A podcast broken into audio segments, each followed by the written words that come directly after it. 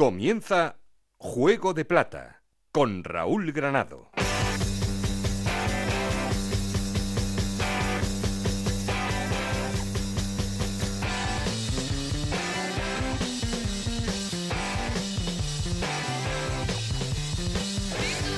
Hola, ¿qué tal? Bienvenidos a Juego de Plata, el podcast de Onda Cero en el que os contamos todo lo que pasa en Segunda División.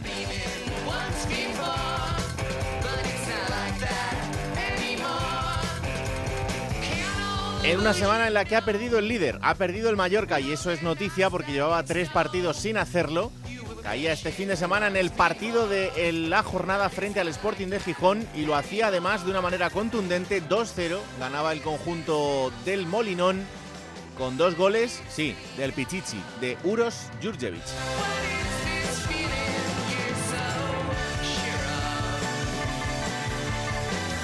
Tampoco han estado listos Almería y Español porque los dos han empatado, con lo cual eh, sí, recortan, pero recortan solo un punto cuando podrían haber hecho bastante más después de ese traspiés del Mallorca. Eso sí, Almería y Español con sensaciones bastante, bastante diferentes, los dos en sus partidos.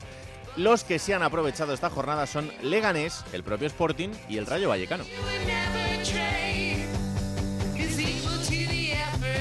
Al Rayo ya le tocaba, por cierto, porque ya también llevaba un tiempecito que estaba regular. Son los seis equipos que están en la zona de playoff de ascenso y ascenso directo hasta Primera División. Por abajo, en zona complicada, continúan Castellón, Cartagena, Sabadell y Albacete.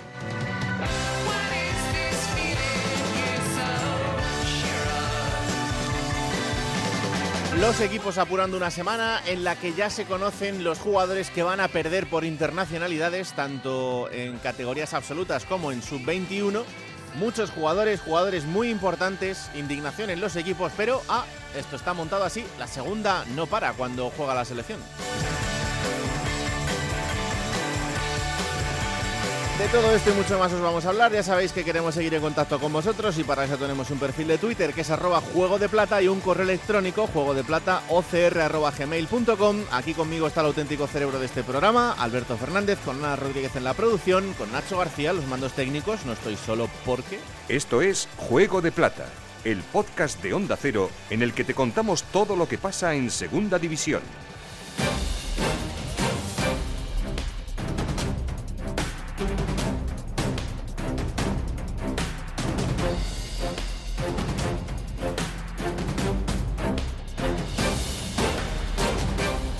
Arrancamos titulares en Mallorca porque el equipo de Luis García Plaza es el líder, pero este fin de semana caía 2-0 frente al Sporting de Gijón, Paco Muñoz. La vida sigue casi igual para el Mallorca tras perder su primer partido a domicilio en el Molinón. Los que ven el vaso medio lleno hubiesen firmado estar así a inicios de temporada. Los más pesimistas se lamentan de no haber dejado al español a 8 puntos por detrás. La realidad es que los isleños, sin un 9 goleador, teniendo en cuenta los 8 goles de Amat por los 19 de Jurjevic, 16 de Raúl de Tomás y 14 de Sadik, siguen primeros. El sábado llegará el Oviedo sin Etienne hijo de Samuel, que sigue en el Juvenil División de del conjunto estudiano.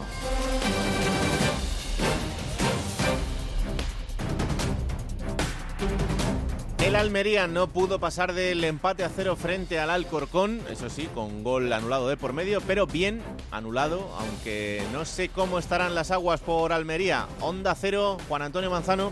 Decepción es la sensación con la que han quedado los jugadores de la Almería y por supuesto la afición del equipo rojiblanco tras el empate ante la agrupación deportiva Alcorcón. El conjunto rojiblanco no fue capaz de aprovechar los tropiezos de Mallorca y Español para abrir una renta más importante con respecto al tercer clasificado, porque a pesar de que continúa en zona de ascenso directo, el cuadro almeriense solo está un punto por encima del conjunto Perico. Otra de las cosas eh, negativas del encuentro ante el conjunto alfarero de Anquela, que por cierto le ganó la partida táctica a José Gómez, es la amarilla de Sadí, que con esa tarjeta tendrá que cumplir ciclo y no solo se perderá el partido frente a la Ponferradina, sino los dos posteriores por haber sido convocado con la selección de Nigeria.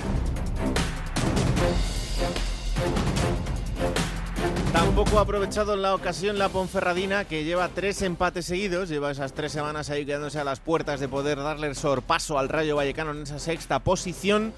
El equipo de Andón Iraola ganaba este fin de semana, pero la Ponfe no pasaba del empate frente al Cartagena, Roberto Ugarte.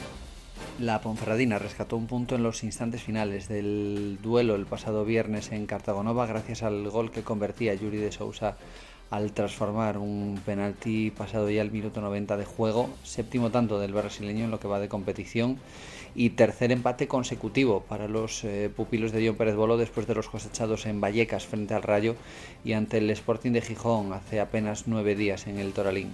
Precisamente en el feudo berciano recibirá el conjunto blanquiazul este domingo a partir de las 2 de la tarde a la Almería. La lucha de los andaluces por el ascenso directo, la de los bercianos por tratar de comprimir esa lucha por la sexta plaza.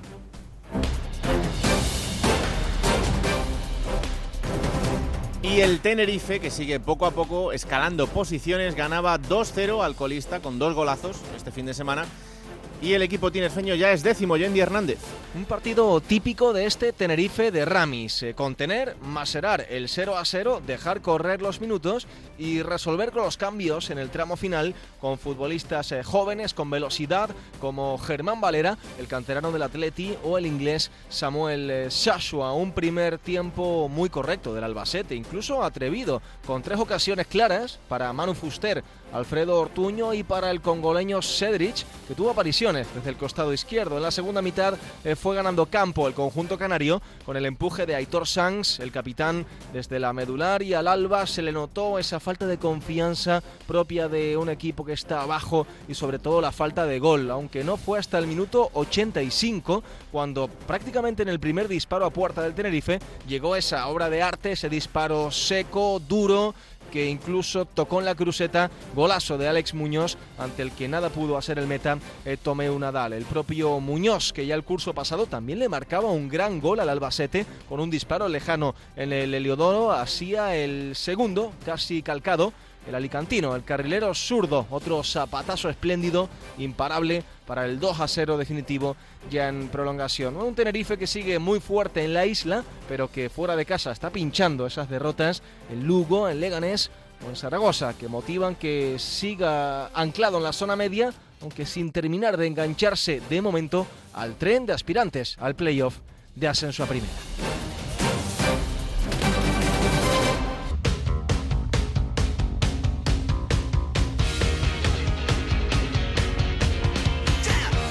Vamos allá, vamos a poner en orden los resultados y la clasificación. Hola, Ana Rodríguez, ¿qué tal? Muy buenas. Buenas, Raúl, por ser educada. Y poco más, te voy a decir. Bueno, ¿qué le vamos a hacer? ¿Qué le vamos a hacer? Vamos a, los resultados, jornada 29 en segunda división, eh, que empezaba con ese empate a 1 entre el Cartagena y la Ponferradina, 3-2, la remontada del Rayo Vallecano ante el Zaragoza, 1-2 ganaba Las Palmas al Fuenlabrada, empate a 1 también entre el Girona y el Lugo, 2-1 la victoria del Castellón ante el Sabadell, empateados entre el Mirandés y el Español, 0-1 la victoria del Málaga ante el Logroñés, 2-0 ganaba el Sporting de Gijón al Mallorca, 2-0 también la victoria del Tenerife ante el Albacete, 1-3 ganaba el Leganés al Oviedo y ese empate a cero entre el Almería y el Alcorcón. Con estos resultados el Mallorca sigue líder con 60 puntos, segundo es el Almería con 56, los dos en puestos de ascenso directo, Español con 55, Leganés con 53, Sporting de Gijón con 51 y Rayo Vallecano con 46 puntos jugarían los playoffs por el ascenso. Séptima es la Ponferradina con 43 puntos, octavo el Mirandés con 41, noveno el Málaga con 40 puntos, décimo el Tenerife con 39, que son los mismos puntos que tienen el Girona y Las Palmas. Décimo tercero es el Oviedo con 36 puntos, que son los mismos puntos que tiene el Fuenlabrada. Décimo quinto el Lugo con 35 puntos, décimo sexto el Logroñés con 31, décimo séptimo el Zaragoza con 30, que son los mismos puntos que tiene el Alcorcón. Y en esos puestos de descenso, Castellón y Cartagena 29 puntos, Sabadell 27 y Albacete 26 puntos. Entonces no me hablas esta semana, ¿no? No te quiero hablar mucho, pero es que... Es Jugaste muy bien la primera parte.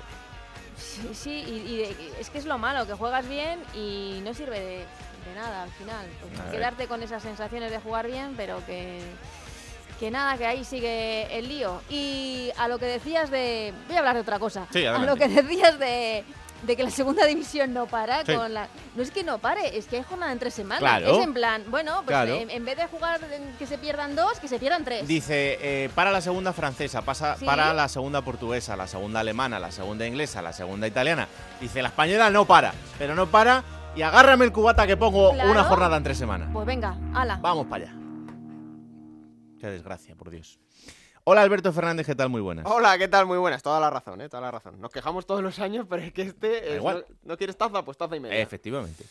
Vamos con esos cuatro nombres de la jornada. Bueno, esta jornada he elegido a, Dani Vivian, futbolista del, del, Mirandés, cedido por el Athletic Club de Bilbao. Recordamos, el otro día fue uno de los pilares fundamentales en, ese empate contra el español. Hay que recordar que estuvo también en esa prelista de 51 de Luis de la Fuente para la sub-21. Está haciendo una muy buena temporada, pero esta jornada lo destaco especialmente. Otro, eh, Arvin Apia, el joven futbolista inglés de la Almería que está mm. cedido en el Lugo.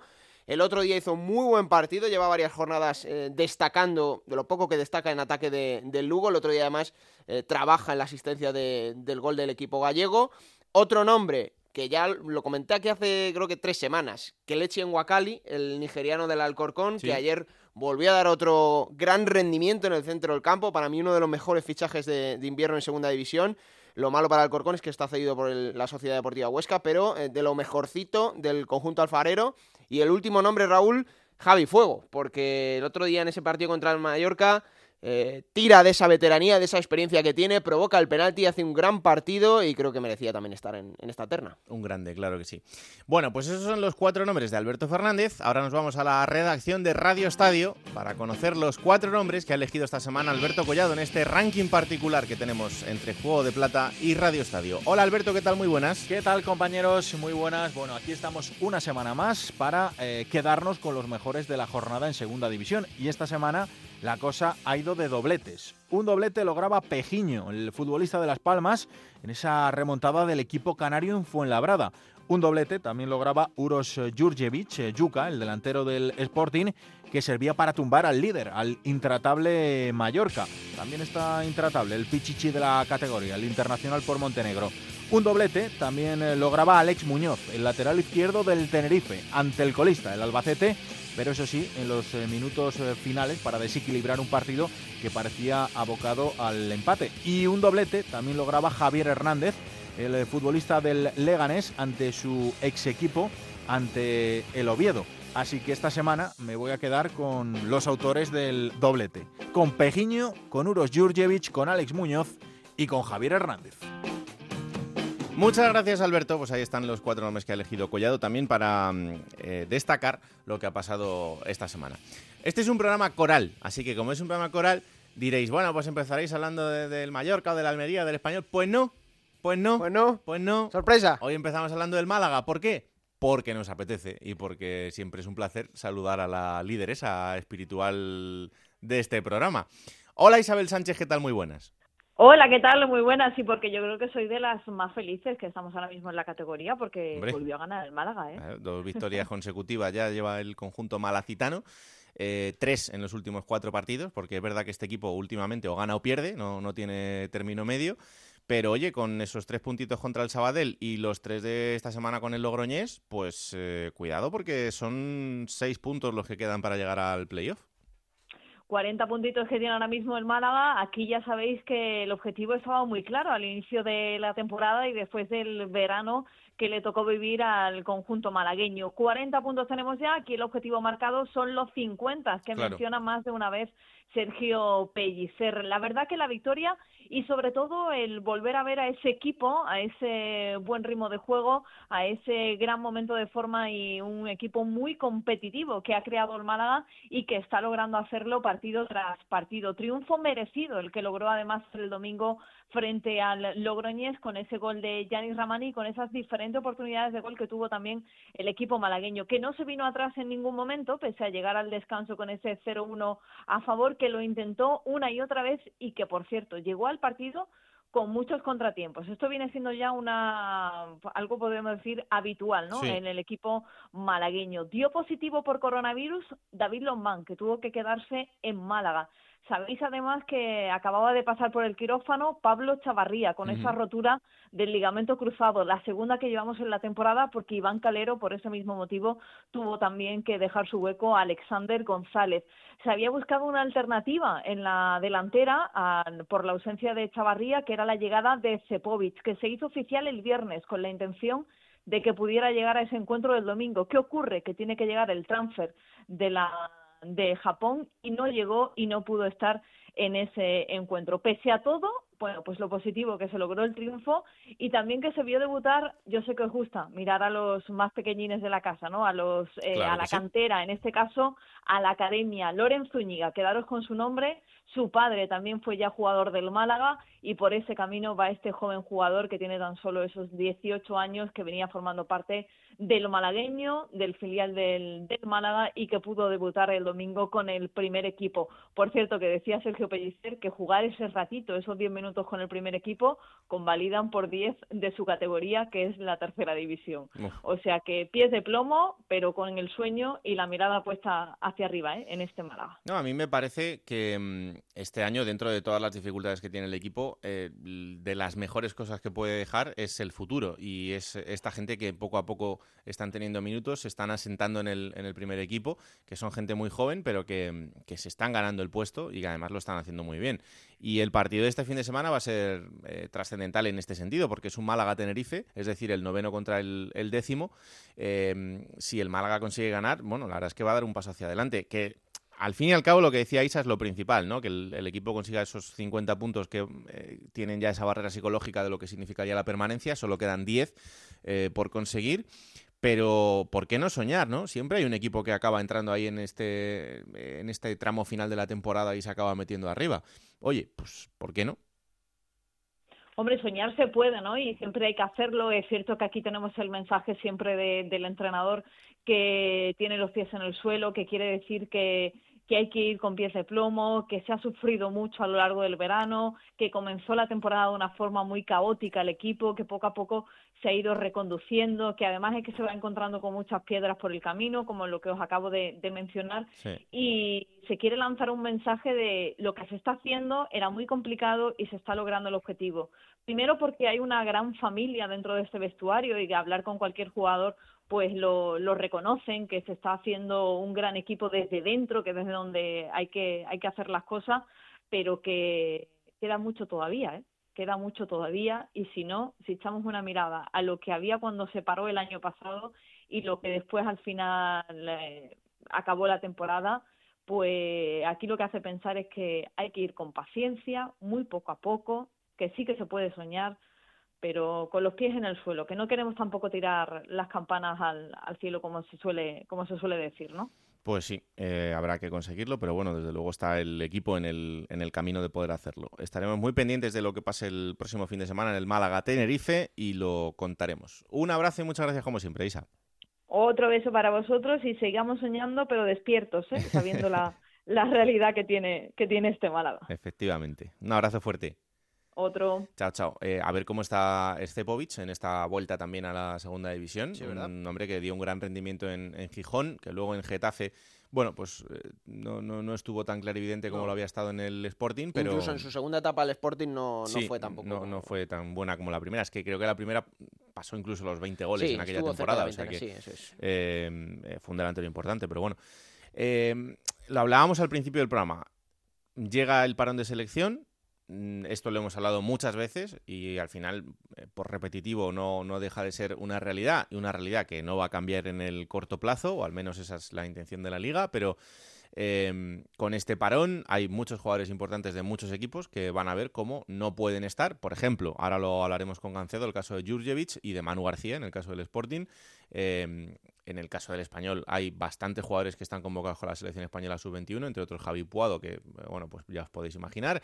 En el caso del Almería, Umar Sadik, em, delantero estrella del equipo, y Jorge Cuenca, que está convocado también con la selección española sub-21. Y en fin, así podemos seguir porque la verdad es que en casi todos los equipos vamos a encontrar algún internacional. Sí, es verdad que por ejemplo el Sporting, pues Pedro Díaz no lo pierde. Para ellos buena noticia. Para el chaval imagino que le haría ilusión y con la sub-21. Igual el, Rayo Vallecano, también con, con Antoñín, con, con Fran García, que podía haber perdido también gente y no la pierde.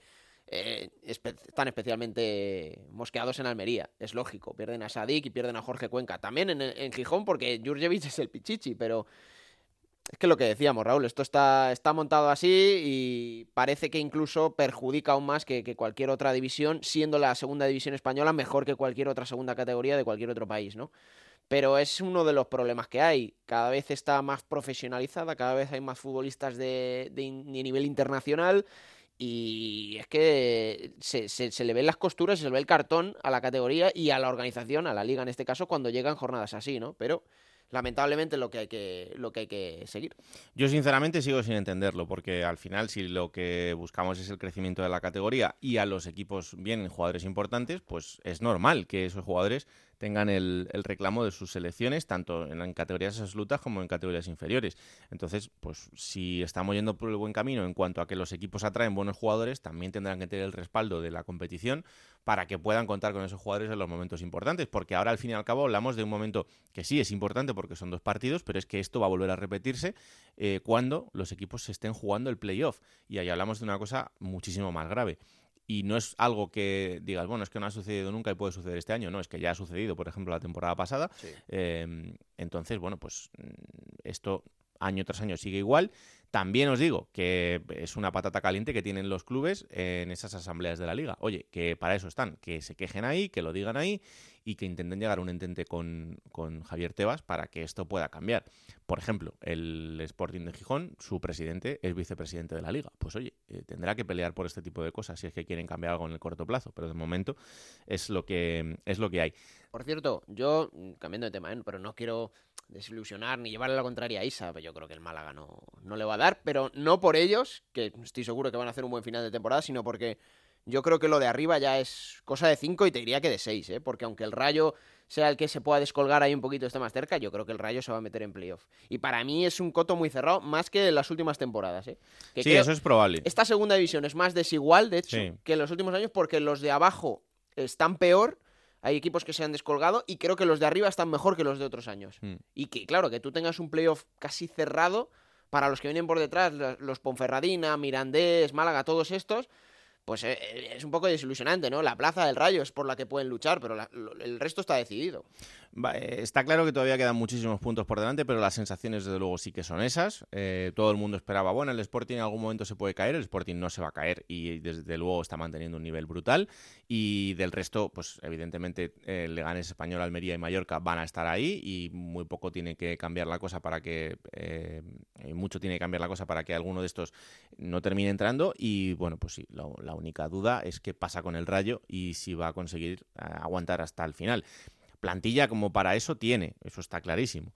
Pero bueno, también estamos viendo que es un Rayo que ofrece versiones diferentes durante, durante los partidos y que al final, pues el otro día acaba ganando al Zaragoza, pero tiene que remontar un 0-2. Yo creo que el Rayo ha salvado uno de los peores momentos de la temporada y lo ha salvado sin salir de playoff. Sí, sí. Y creo que eso es, ya dice mucho de para lo que está preparado el equipo. Para mí no es, no es un mérito del Rayo, sino un demérito en este caso de la Ponferradina y del Mirandés, que no han aprovechado esas, esas ocasiones porque lo han tenido en la mano para durante tres jornadas consecutivas eh, haber desbancado al equipo de, esa zona. Pero bueno, vamos a ver, vamos a ver hasta dónde, hasta dónde se llega.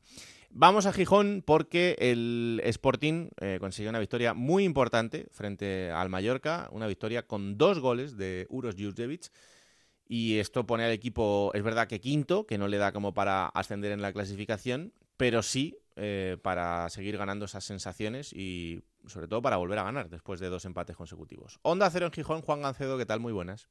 ¿Qué tal? Hola, muy buenas compañeros. Vas a venir con la crecida, eh, claro. Estoy un poco crecidín, la verdad. Sí, es, normal, es normal. Estoy un poco crecidín porque no confiaba yo en... vamos, no confiaba, no, sí confiaba, pero no esperaba esta actitud del Sporting ante el Español hace 15 días y sobre todo el domingo frente al Mallorca, la verdad. Llevo todo el año diciendo que creo que al Sporting no le va a dar para estar con los mejores y hombre, sigo creyendo que tiene mucho más plantilla los otros equipos, pero bueno, hemos visto cosas más raras y esta forma de competir ante los gallitos a mí ya me hace por lo menos plantearme que el Sporting de momento no puede descartar nada. Hmm. Otra cosa es que dentro de 15 días sí lo tengamos que descartar, porque claro, la diferencia es importante, pero se ha ganado la candidatura, creo yo, después de estos últimos partidos. Pues el, pasado domingo, el entrenador del Sporting de Gijón, David Gallego, pasaba por el transistor, eh, hablaba con De la Morena, y evidentemente había que preguntarle por el delantero de moda, por el Pichichi de segunda división, por Uros Jurjevic.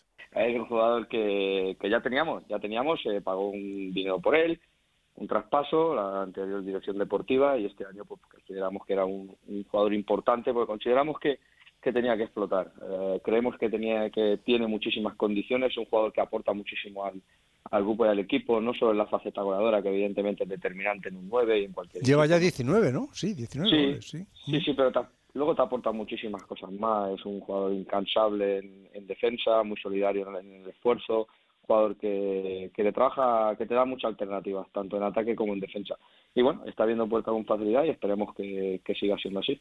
Tiene 27 años, ¿no? O sea, no es un crío, pero vamos, los está viniendo fenomenal, ¿eh?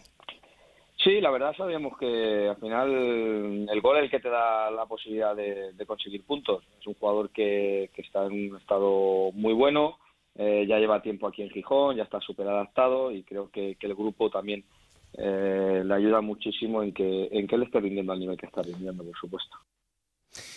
Jugador mm, denostado en este programa, no por la dirección, pero sí por la persona que habitualmente habla del conjunto gijones.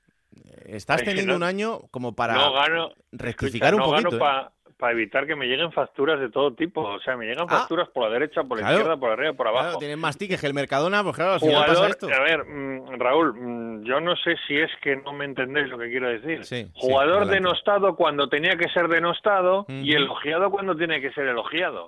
Es decir, eh, ahora vamos a ver, mm, tema Hazard, que lo- yo se lo pongo mucho a Edu Pidal, que siempre me está picando. Sí. Tema Hazard. Sí. ¿Hazard qué pasa? ¿Que está haciendo unos campañones de la Virgen, con perdón, en el Real Madrid? No, ¿verdad? no. Bueno, ese, eh, podemos decir que su fichaje ha sido ruinoso hasta ahora para el Real Madrid. Podemos. Hasta ahora, bien.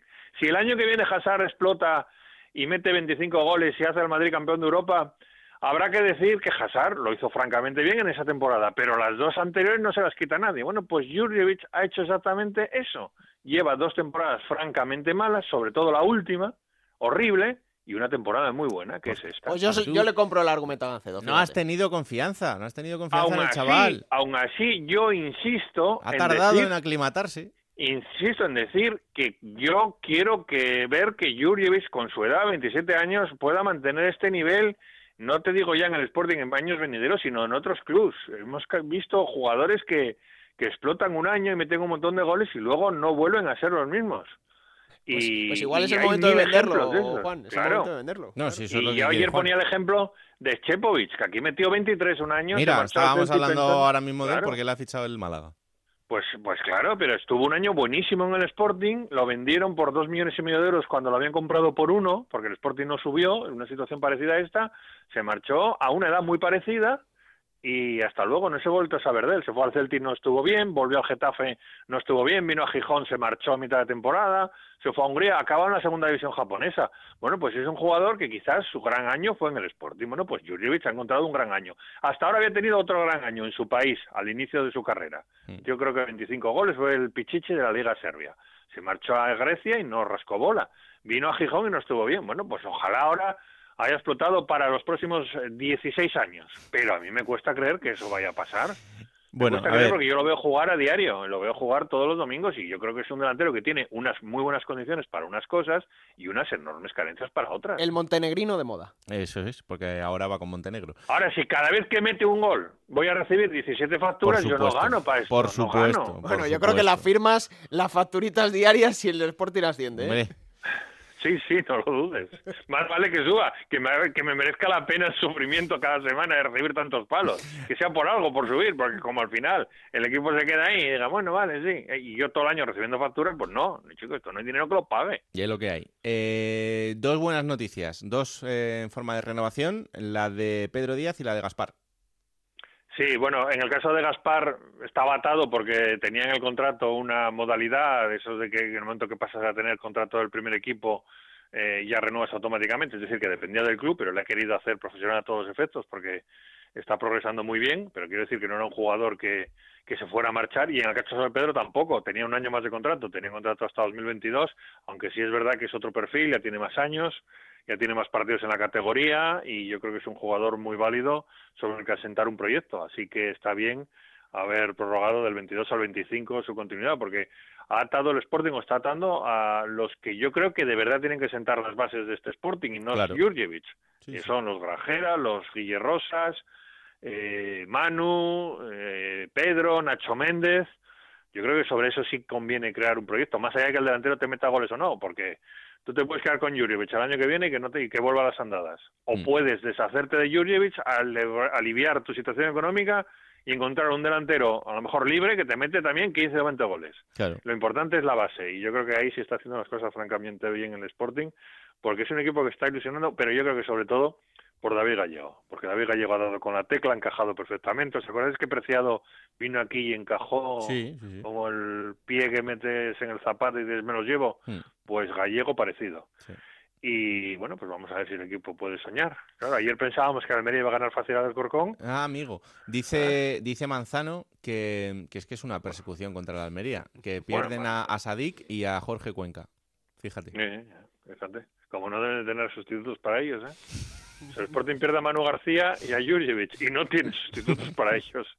Bueno, a ver Campuzano, ¿no? Porque ahora ya está entrando en, en la dinámica y, bueno, para Campuzano eso muy vino. bien. Sí, sí, muy bien. A ver, evidentemente este es su primer partido como titular y tiene mucho que demostrar, pero hemos visto jugadores que empiezan en un equipo y les cuesta y les cuesta y no les ves nada. Y este ya le hemos visto cosas en los primeros partidos, en los primeros minutos. El otro día estuvo francamente bien, muy rápido. Yo creo que es un jugador muy válido para la categoría. Y ojo, es un jugador que no ha jugado nunca en segunda. Mm. Es un poco, es su carrera ha sido muy unida a la de David Gallego y por lo tanto ha estado o en segunda B con él o en primera en un año malo en el español, en Europa League, pero en segunda no, no ha jugado nada, como David Gallego no ha entrenado nada. Claro. Eh, igual es un jugador para segunda fantástico. Ahora va a tener su oportunidad de demostrarlo en los partidos en los que no va a estar Uros Jurjevic convocado con, con Montenegro. De todas Eh, formas, Raúl, tú te pones muy chuleta con Jurjevic, pero yo recuerdo de ti palos tremendos también. no, no, no, no, no, no. Saca la cinta. Eso no, no ha podido No, las pasar. tienes tú todas, sácala tú, pero Alberto, revisa ahí. Yo reconozco algún que algún plomito le he dado a Jurjevic, ¿eh? Algún plomito le he dado. A ver, para despedirte, eh, te voy a leer una frase a ver si adivinas quién ha podido decir esto. Volvería a repetir este mercado invernal. No me arrepiento de nada. Torrecilla. Ojo, cuidado, es que lo ha clavado a la primera. ¿eh? No sabía nada, ¿eh? Pues sí, tal cual. Eh, Miguel Torrecilla, ahora director deportivo del Real Zaragoza. Sí, sí, sí. Ahí se llevó a las alegrías, ¿eh? Os voy a decir una cosa, a mí me da mucha pena Zaragoza porque es un equipo que además me cae muy bien, es un histórico como el Sporting, lo está pasando francamente mal y aquí sabemos lo que es, pero de verdad este hombre, yo le deseo suerte al Zaragoza, pero este hombre de verdad, a mí me cuesta creerlo. Yo ayer ponía un ejemplo, eh, Torrecilla vino al Sporting a subir a un equipo que acababa de bajar, lo hizo polvo y en el primer año, en el primer mercado de invierno, Mm. Para que el equipo subiera, que estaba francamente bien, con Paco Herrera lo estaba peleando, Sí. necesitaba refuerzos, fichó a Guitián Mm. como gran fichaje para reforzar el equipo para subir, y resulta que se ha ido al Zaragoza y dos años después da la baja a Guitián en un equipo que está peleando por salvarse. O sea, Tú fíjate el cambio de argumento tan raro de este hombre.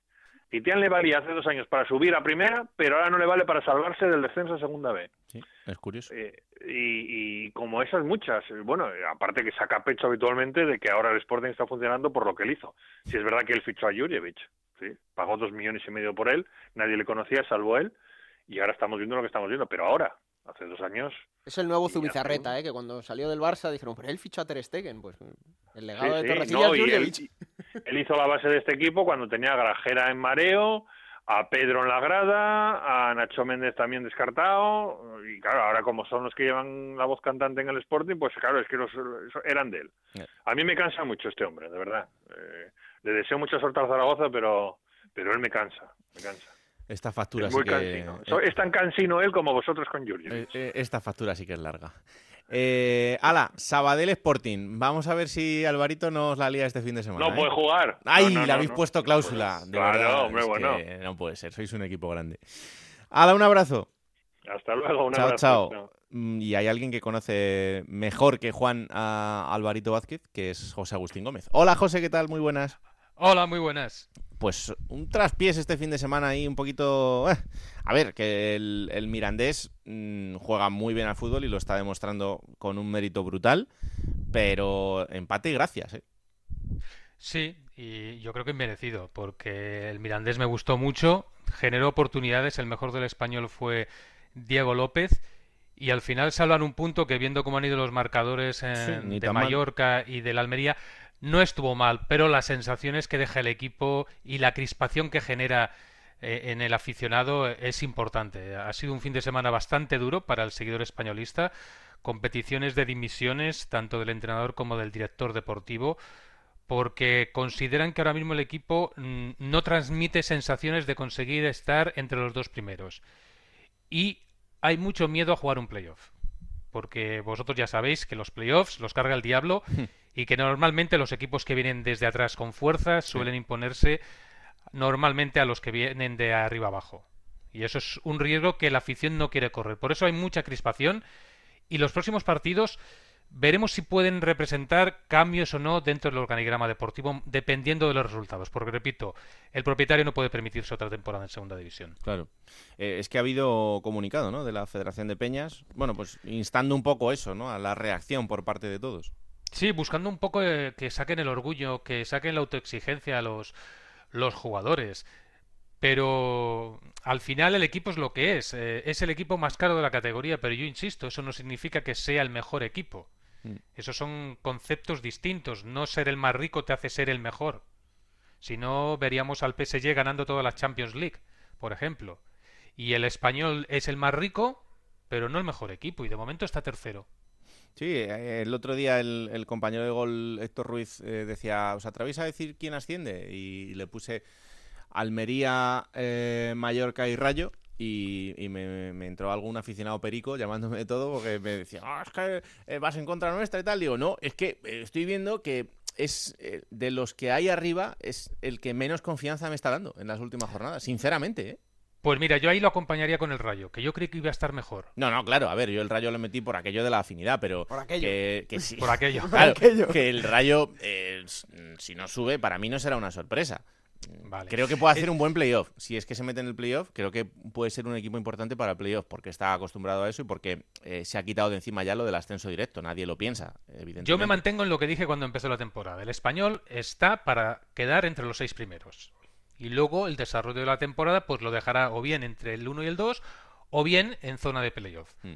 Pero yo, ahora, no, ahora yo no ponía la mano en el fuego en ningún momento por el ascenso directo, hmm. porque la categoría es lo que es y por cierto, por desgracia, llevo siguiendo muchos años al español, conozco este equipo, conozco lo que le rodea dentro del club y no me genera las sensaciones como para apostar fuerte por un español que ascienda directo. A ver, el, momento de ahora es eh, fundamental, porque el español tiene cuatro partidos que son contra Logroñés, Castellón, Fuenlabrada y Albacete, que son cuatro equipos a los que debe ganar. Eh, no, no, quiero decir que sean partidos fáciles ni que vayan a ser rivales que le vaya a poner las cosas sencillas, porque eso no va a ser así. Pero son cuatro rivales a los que el español tiene que ganar, sí o sí, o por lo menos no perder. Porque luego viene Leganés y viene Almería. Sí, y además eh, vamos a ver cómo reacciona el equipo eh, a partir del próximo sábado en el partido frente al Logroñés, porque luego vienen partidos entre semana y las bajas de la selección, porque el español pierde a Keidibare, pierde a Puado y pierde a Pedrosa. Tres titulares ahora mismo para Vicente Moreno. También se marcha el Monito Vargas, pero el segundo fichaje más caro de la historia del español no recordamos la última vez que lo vimos sobre el césped realizando algo positivo. Entonces, eh, que estos tres partidos quizás no es contra los equipos fuertes, porque luego tiene seguidos eh, Leganés y Almería. Sí, sí que ahí sí que se pueden marcar distancias. Y hoy me entretenía mientras estaba escuchando a Gancedo, que por fin se ha subido al barco de David Gallego. Eh, bueno, ahora le, idolatra, bueno. bueno los soldados de Gallego nunca nos vamos a bajar de su barco, haga lo que haga. Pues mira, estaba mirando los datos de los equipos del, que ahora mismo están entre los seis primeros y en esta segunda vuelta el español es el segundo peor. Solo el Rayo ha conseguido menos puntos, nueve. En la segunda vuelta el español 10. 15 el Sporting, 15 el Almería, 16 el Leganés y 18 el Mallorca. Es decir, la segunda vuelta, el 2021, se le está atragantando al conjunto blanquiazul. Y, y el cuestionamiento del entrenador y del director deportivo, veremos a ver si lo alivian los resultados. Porque eh, la gente se está dando cuenta de que no es solo una cuestión de resultados, que hay algo más detrás. Y que tú puedes salvarte esta temporada, pero la que viene volverás a caer en los mismos riesgos. Y eso es lo que asusta. Y por ahí es lo que todo el mundo le está pidiendo al, propietario. Toma decisiones que lo bien que lo estás haciendo en el, en el tema económico, salvando al club, hazlo en el área deportiva porque ha sido de metedura de pata en metedura de pata. No has acertado con ninguno de los directores deportivos, salvo eh, Jordi Lardín, que fue el único que podemos decir que dio resultado positivo. Mm, yo, yo le quiero preguntar a José, porque sí que da la sensación de que Vicente Moreno no, no ha tenido cintura como han tenido otros entrenadores de la zona alta, ¿no? José Gómez le hemos visto cambiar el plan varias veces, Gallego lo ha llegado a cambiar también, Garitano en el poco tiempo que lleva en el Leganés lo ha cambiado el plan, creo que el único que no lo ha hecho es eh, Luis García porque no le ha hecho falta, pero ¿tiene Vicente, eh, Vicente Moreno un plan B para, para el español? Porque parece que le han pillado el tranquillo ya a todos los equipos. El club sabemos que no lo tiene, veremos si lo tiene el, entrenador. De momento, es que eh, también hay un dato que hay que tener en cuenta. Vicente Moreno viene de un fracaso, que es descender con el Mallorca. Es decir, no traes al español un entrenador con una trayectoria eh, eh, laureada la temporada pasada. Viene de descender con el Mallorca. Y en su haber hay un ascenso a primera división uno. Es decir, no es un técnico que acumule ascensos a primera, uno con el Mallorca. Luego es un entrenador que en su trayectoria con equipos en segunda división dice 38% victorias, 31% empates, 31% derrotas, hasta que llegó al español. También es cierto que no tenía la plantilla que tiene en el español. Pero no es un entrenador que haya destacado por arrasar bueno, con, el, con el Nastic, Con el Nastic se queda a un solo gol de ascender, ¿eh? es verdad, en la temporada 2016. Sí, pero eh, los datos de Vicente Moreno es un entrenador de resultados. Y a él se le ficha para conseguir resultados. Y todavía quedan jornadas. Esa es la parte positiva del español. Y que está ahora mismo a un punto de la Almería. Bueno, pues Hay que mirar el lado positivo, porque a estas alturas de la temporada no puede todavía eh, rasgarse nadie las vestiduras, pero sí que hay señales de alarma y de preocupación. Mm, y es normal. Pero bueno, eh, tiempo hay para solucionarlo y desde luego que el, español está en, el camino y con jugadores importantes que, lo pueden hacer. Lo que pasa que, bueno, el calendario, bueno, el calendario al final es traidor también, porque todos los equipos, y esto lo reitera Vicente Moreno, que es un hombre que en las ruedas de prensa pone las cosas como están. Mm. Todo el mundo se juega algo. Tú vas a jugar contra el colista y se está jugando la vida. No te lo va a poner nada fácil. No le vas a ganar 4-0. Sí, sí, absolutamente. Y vamos a estar muy atentos eh, este fin de semana porque en ese partido español logroñés es donde esperemos que el conjunto Perico vuelva a sumar de, de 3 en 3 para por lo menos que, vuelva la, estabilidad y la, y la, tranquilidad. Eso lo tienen claro todos en el vestuario y en el club. Ya es hora de sumar. Pues veremos a ver si llega la oportunidad. De 3 en 3 me refiero. Claro, claro. Un abrazo fuerte, José. Otro. Y el último paso lo hacemos en Albacete, porque el conjunto manchego está en una situación complicada durante todo el año, ya os lo venimos contando, pero no abandona ese farolillo rojo después de una derrota este fin de semana frente al Tenerife y un partido importante el que va a vivir este fin de semana frente al Cartagena. Así que, como siempre, tenemos comunicación con el compañero Juan Pablo López de AUPA Alba. Hola Juanpa, ¿qué tal? Muy buenas. Hola, buenas tardes, ¿qué tal? A ver, ¿hay esperanza todavía por Albacete? Bueno, pues depende con quién hables, ¿no? y depende cómo se mire, porque yo creo que ahora mismo lo que ha ocurrido y lo que está ocurriendo es que la afición, por ejemplo, está dividida en, dos partes.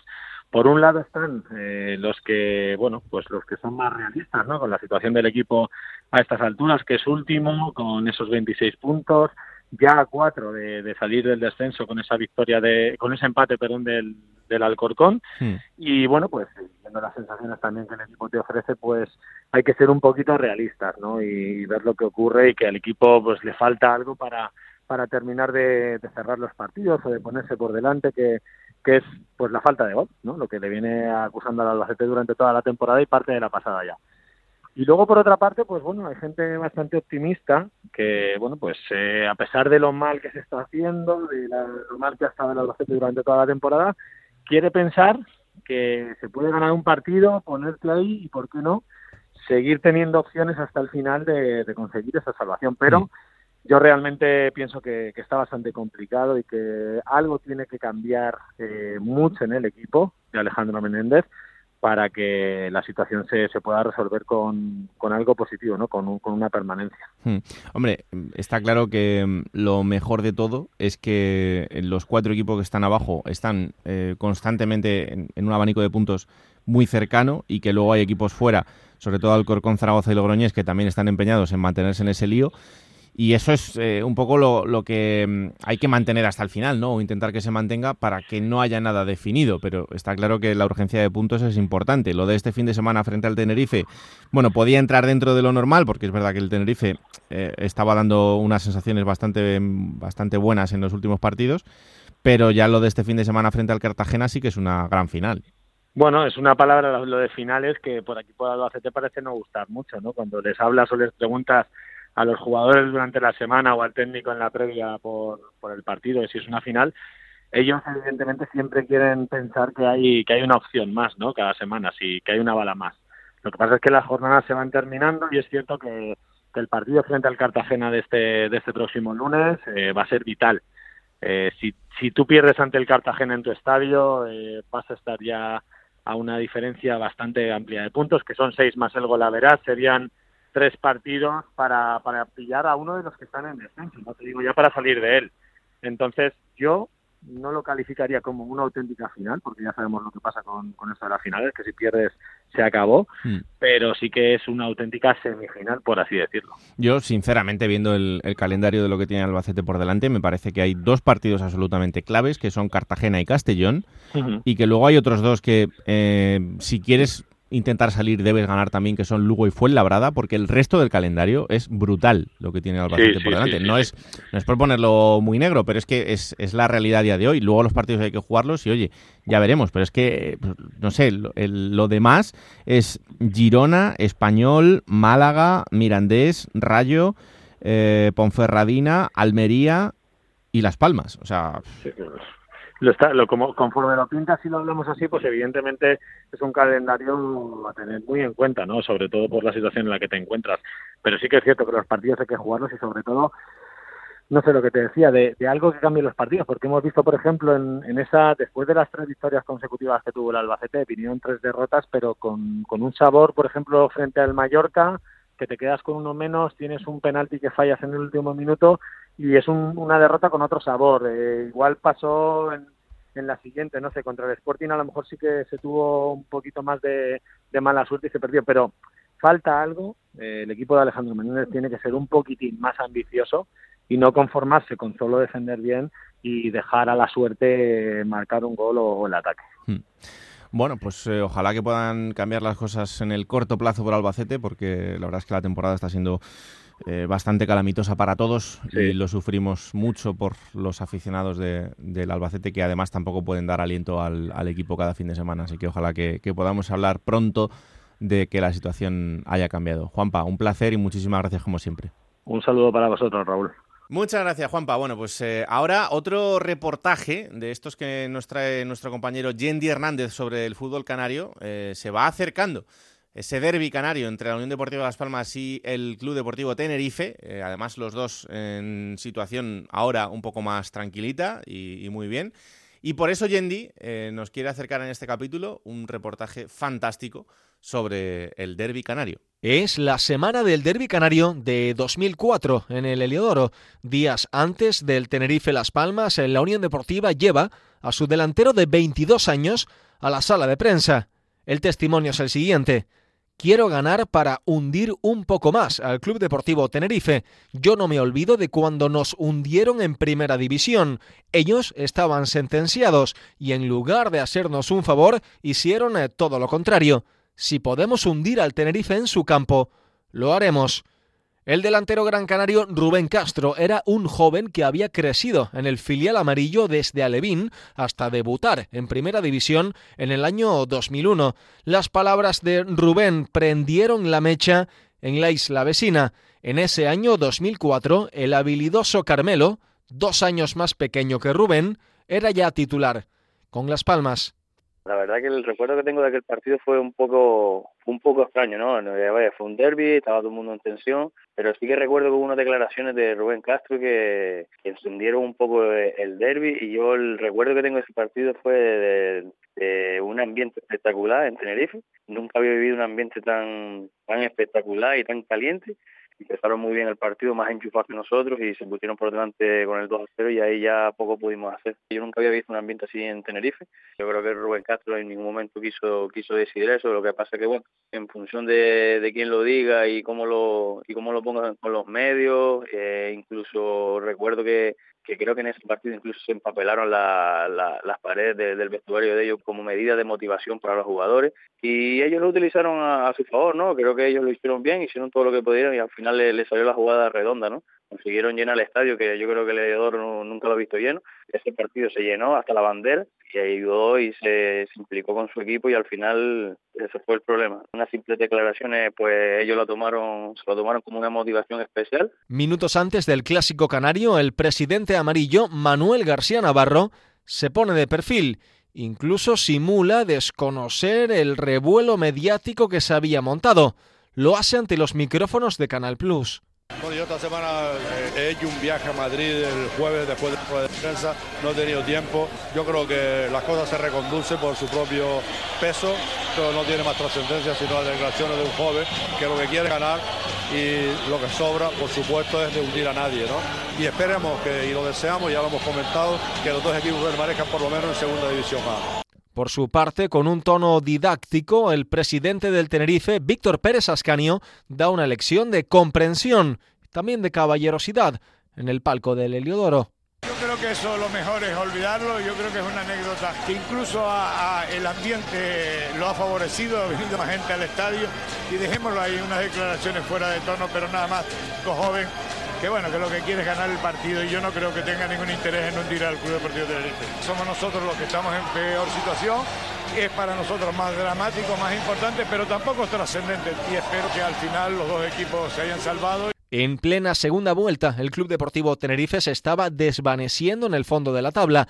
El tinerfeño Vitolo recuerda los recortes de periódico con las declaraciones de Rubén en los vestuarios de Santa Cruz se utilizaron como punto de motivación. ¿no? Todo entrenador lo hubiera hecho, además de que todo el mundo sabe la importancia que tienen esos partidos para, para nosotros los canarios y no vamos solo a, achacar a, esas declaraciones el, cambio del, del equipo todo unido, pues pues llevó a que a que esas palabras incluso tuvieran después más trascendencia. Martín eh, entró en el equipo con, con muchísimas ganas, una bocana de aire fresco para el equipo que venía en, una situación negativa y él motivó muchísimo al, al vestuario, él transmitió incluso como persona que ha vivido de los otros derbis, transmitió lo que lo que significaba y, y eso sumado a, que nosotros éramos un vestuario que tenía muchísimas ganas de cambiar la dinámica y, y de no llevar al equipo a, hacia un descenso porque era la trayectoria que llevábamos, todo a partir de ese partido cambió.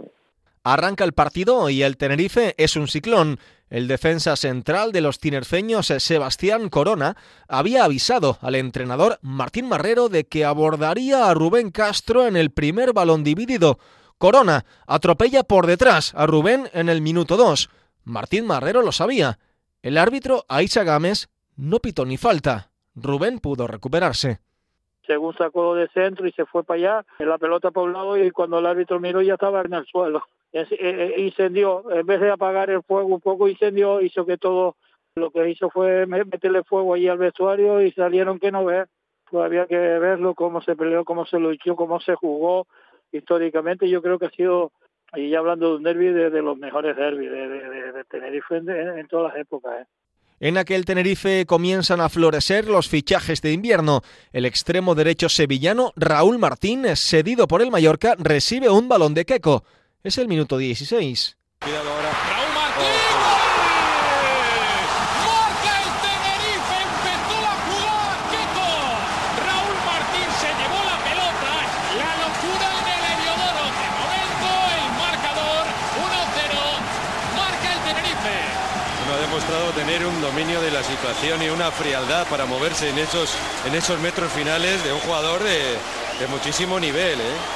y antes de la media hora de juego, el argentino Leche La Paglia aparece en el segundo palo, en un córner de Antonio Hidalgo. Es precisamente quien saca de esquina el toque de cabeza de Jesús. ¡Gol! La Paglia, el segundo del Tenerife.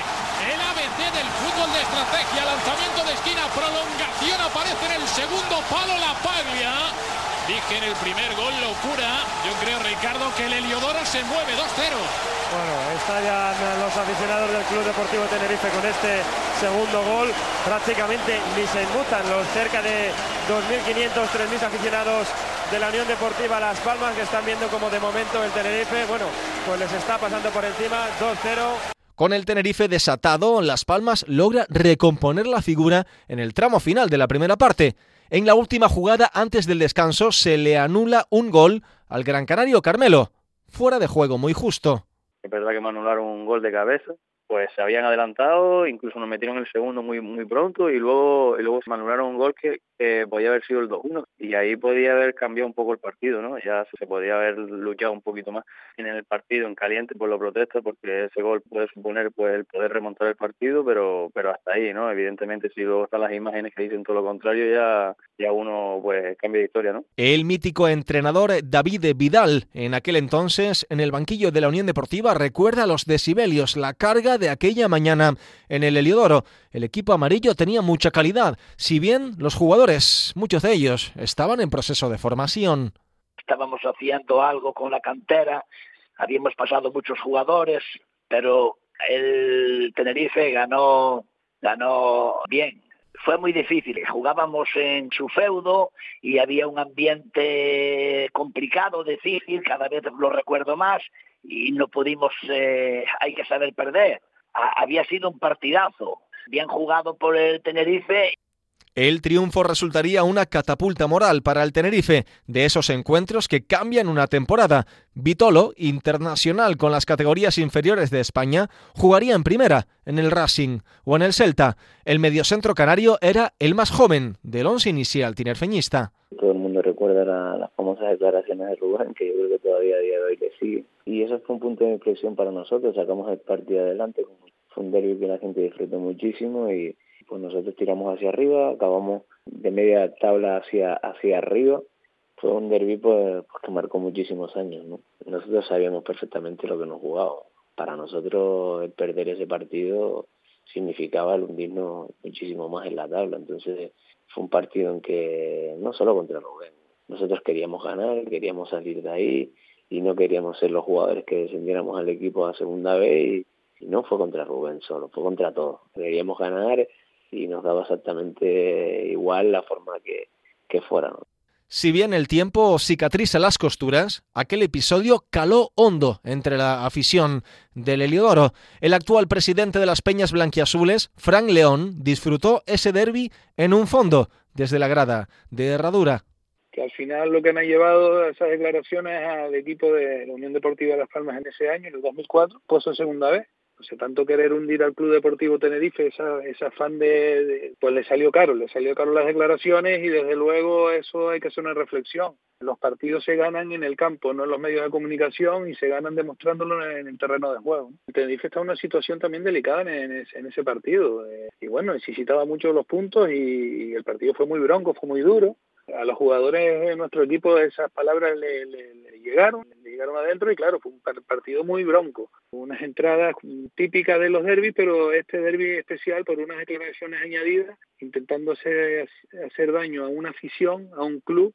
Eso caló mucho en la isla y no se olvida, no se olvida y el recuerdo de las palabras de Rubén Castro están ahí y en la orilla de Las Palmas, el portavoz de las Peñas Amarillas, César García, advierte lo complejo que puede ser un traspié delante de un micrófono.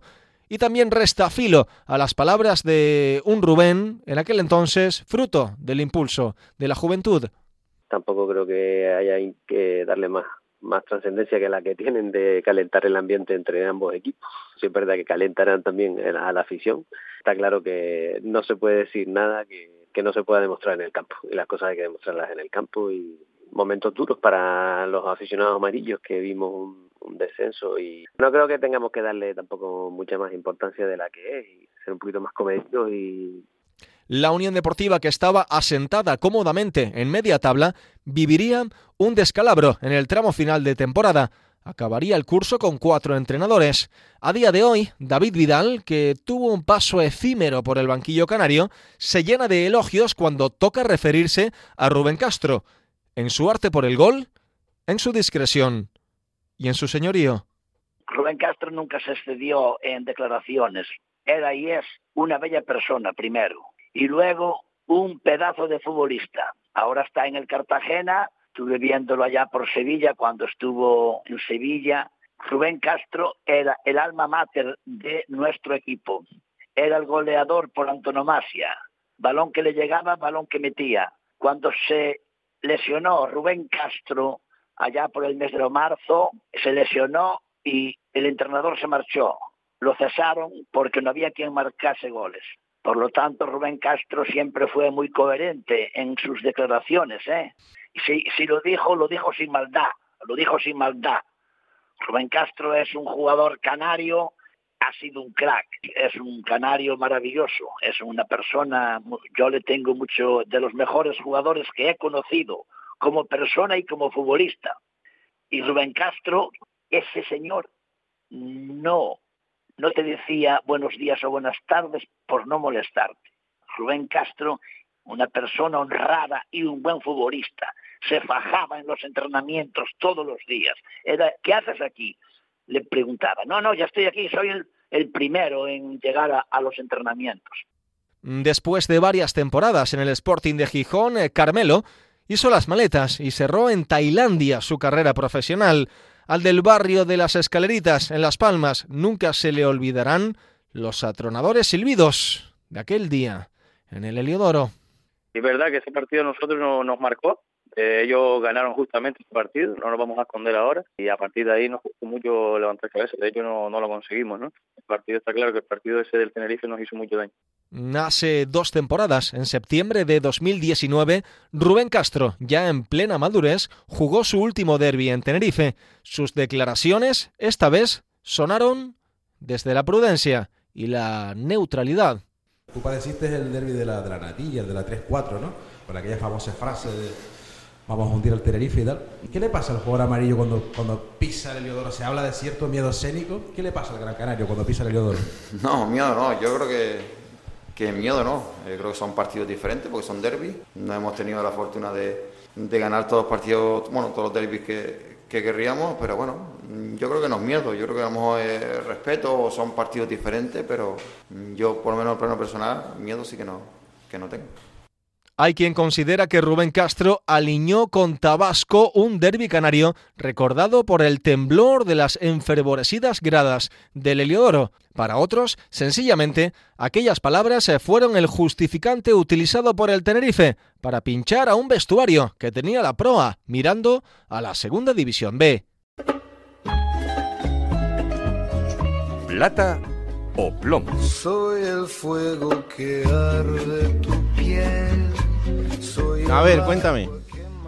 Igual nos queda muy sportingista, pero le voy a dar la plata al señor David Gallego, que yo creo que ya, pues va, siendo, hora. No se le ha dado en toda la temporada y como decía Juan, tiene muchísimo mérito y se la doy especialmente esta jornada porque contra el mejor equipo, y digo el mejor equipo, no la mejor plantilla, contra el mejor equipo de segunda división como ha demostrado hasta ahora y creo que es el Mallorca, el Sporting fue mejor como equipo. Y mm. para mí eso es lo difícil. Sobre todo la primera parte fue mejor como equipo que el mejor equipo. Entonces, eh, aparte de conseguir la victoria, creo que eso es lo que más mérito tiene por parte de David Gallego y por eso le, le doy la plata. ¿Y el plomo?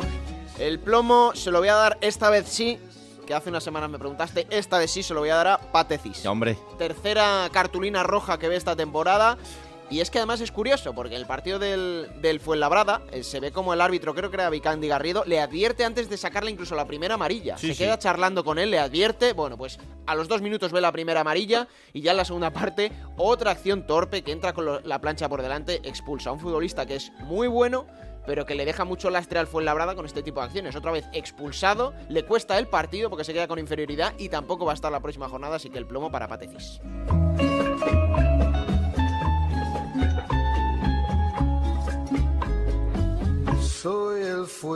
Pues vamos a jugar. En Onda Cero, la Liga Juego de Plata Hamel, el primer campeonato oficial de Juego de Plata en Futmundo.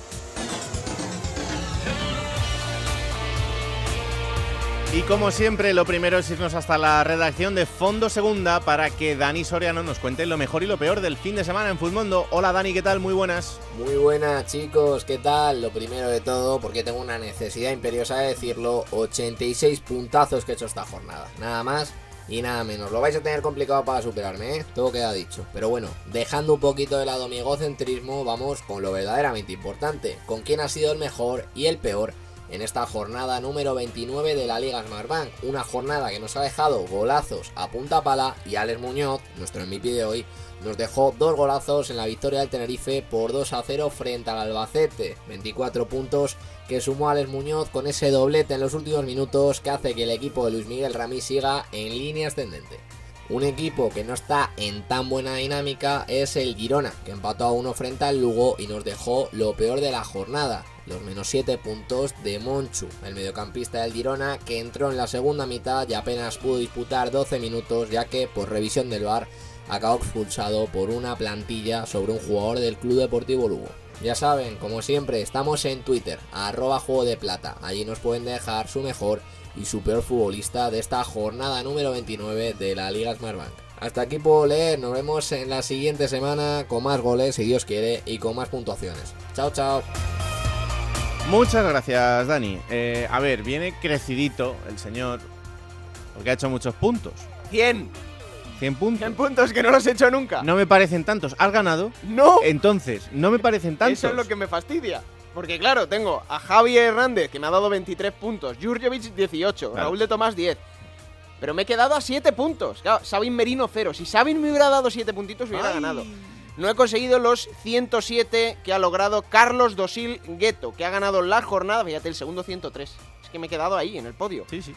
Pero que, evidentemente, está muy lejos de la clasificación general que sigue comandando en esta Liga Futmundo Juego de Plata Lupa Cup, con 2.263 puntazos, sigue inamovible liderando esta clásica- clasificación de la Liga de Fútbol.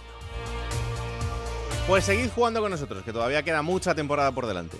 ¿Quién te ha dicho que no puedes jugar a ser entrenador de la Liga 1-2-3? Con Juego de Plata, Futmundo y Hamel tienes la oportunidad. No pierdas más tiempo. Únete a la Liga Juego de Plata Hamel y juega con nosotros.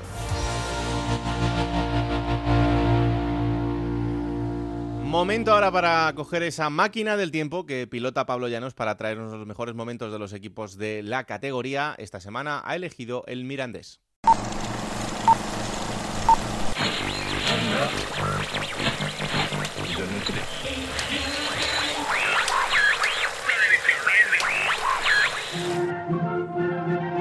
6 de febrero del año 2020 en España. La actualidad pasa por la visita de Pedro Sánchez a Torra en el Palau de la Generalitat, por los problemas entre Partido Popular y Vox en la Comunidad de Madrid y por las dudas en la fecha de las elecciones del País Vasco. Fuera de nuestras fronteras, el impeachment a Trump, el caucus de Iowa y el virus de Wuhan centran todas las miradas. Además, Tusa de Carol G y Nicki Minaj es número uno de todas las listas musicales. Sin embargo, no toda la actualidad es eso, no al menos para la ciudad de Miranda de Ebro, y es que allí hoy reciben la visita de un equipo de primera, en concreto del Villarreal. El sueño de volver a unas semifinales de la Copa del Rey es más real que nunca. El Club Deportivo Mirandés recibe al conjunto Groguet en una buena dinámica, habiendo eliminado al Sevilla en la ronda anterior y a solo dos puntos del playoff de ascenso. Los de Miranda de Ebro son una de las revelaciones en segunda división y gran parte de la culpa la tiene su técnico Andoni Iraola. Enfrente un Villarreal que llega en puestos UEFA y tras cuatro victorias consecutivas entre todas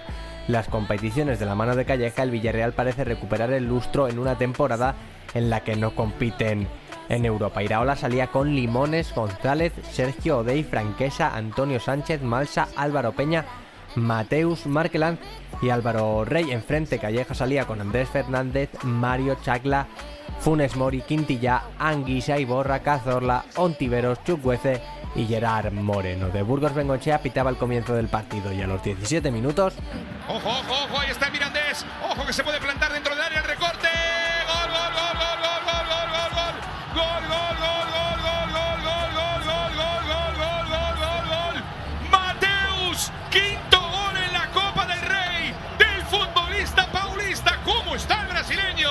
En la competición del CAO, enamorado el brasileño de esta Copa del Rey 2019-2020, enamorado el mirandés de esta competición. 15 minutos después. Ahí está el disparo buscando la portería. Gol.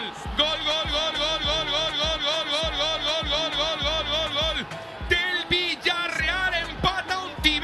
justo antes del final de la primera mitad, Penalti a favor del Mirandés.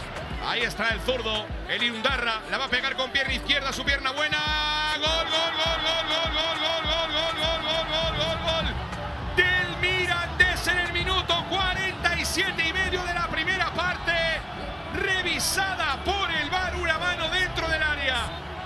el 2-1 no se movía antes del descanso, pero solo 11 minutos después de la reanudación, A Jesús Dimones, allá va Cazorla, pierna derecha. Gol. Gol, gol, gol, gol, gol, gol, gol, gol, gol, gol, gol, gol, gol, gol. Del Villarreal, marca de penalti, Santi Cazorla. El tanto del empate a dos es su cuarto gol en liga. el mirandés demostraba su idilio con la copa. Ahí está ese balón colgado, segundo palo.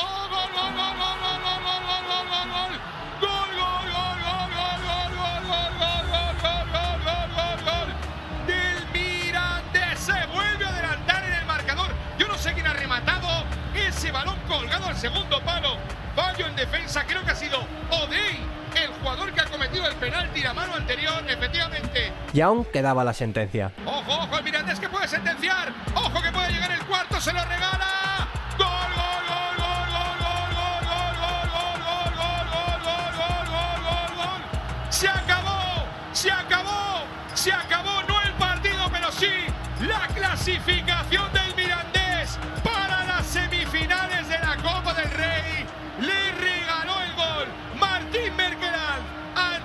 Sánchez, que rubrica un tremendo partido. El futbolista cedido por el Mallorca le marca cuatro goles. Un equipo de segunda, el Mirandés, a un equipo de primera, el Villarreal. Rodri Rasti, el Mirandés estará en las semifinales de la Copa del Rey. El marcador no se movería más y el Mirandés alcanzaba las semifinales de la Copa demostrando el equipo que era y el nivel del conjunto y aunque no lograse llegar a la final, hizo soñar una vez más a todos los aficionados del fútbol.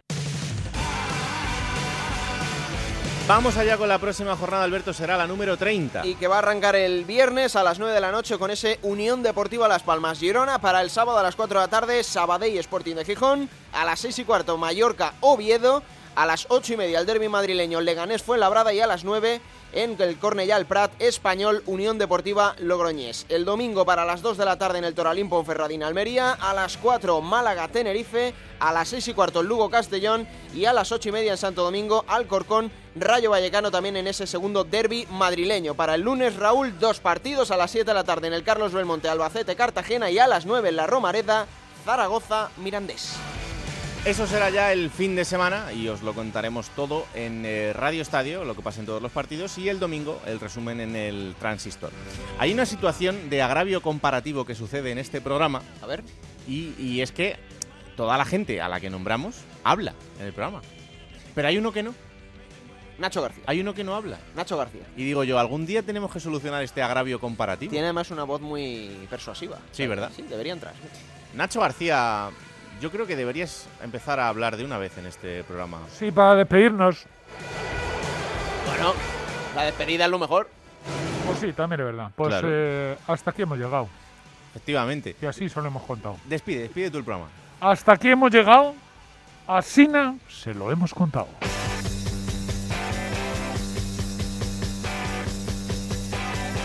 Raúl Granado, Alberto Fernández, Ana Rodríguez. Juego de Plata.